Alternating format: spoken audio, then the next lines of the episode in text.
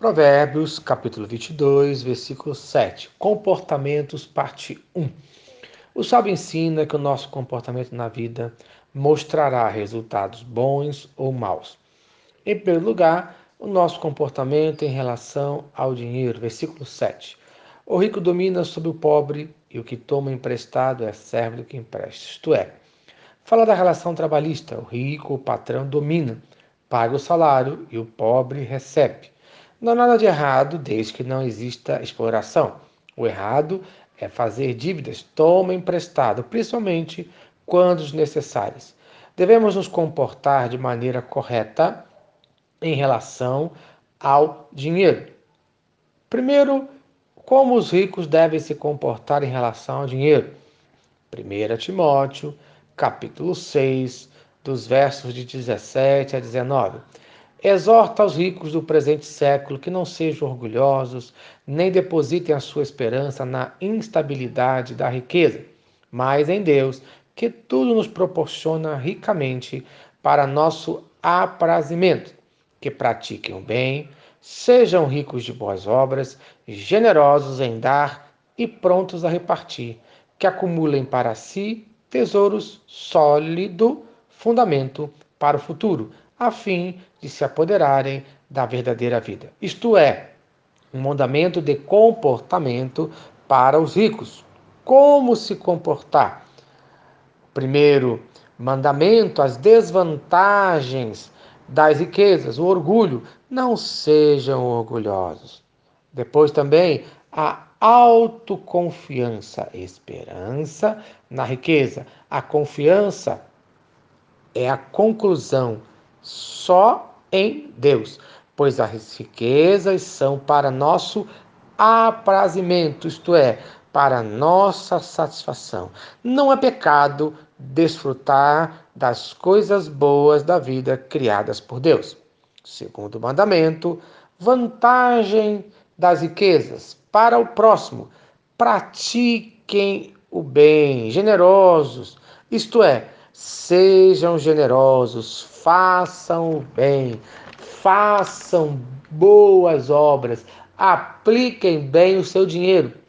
Para você que tem dinheiro, acumulam tesouros a fim de se apoderarem da verdadeira vida, isto é, acumulem para a vida eterna, conforme 1 Timóteo capítulo 6, versículo 12. Toma posse da vida eterna.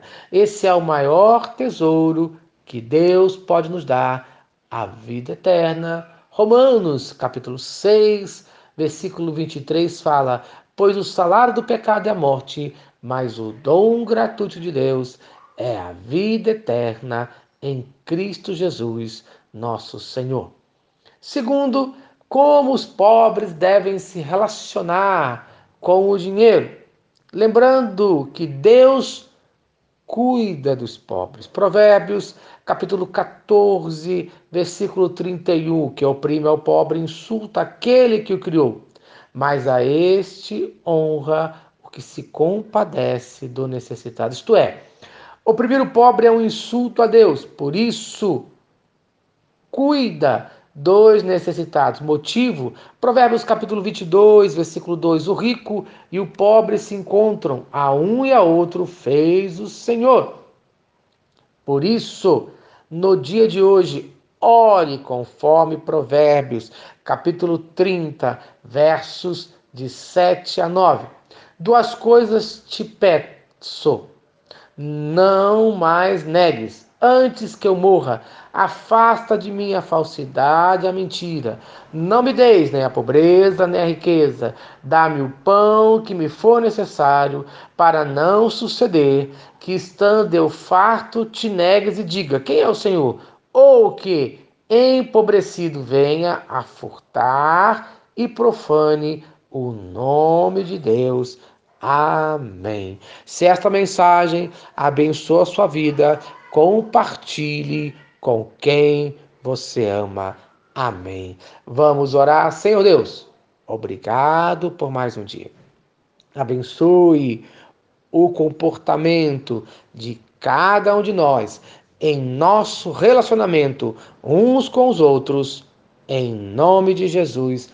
Amém. Eu sou o pastor Eloy, sou pastor da primeira Igreja Batista em São Miguel Paulista, localizada na rua Arlindo Colasso, número 85, no centro de São Miguel Paulista, São Paulo. E lembre-se, Deus no controle sempre.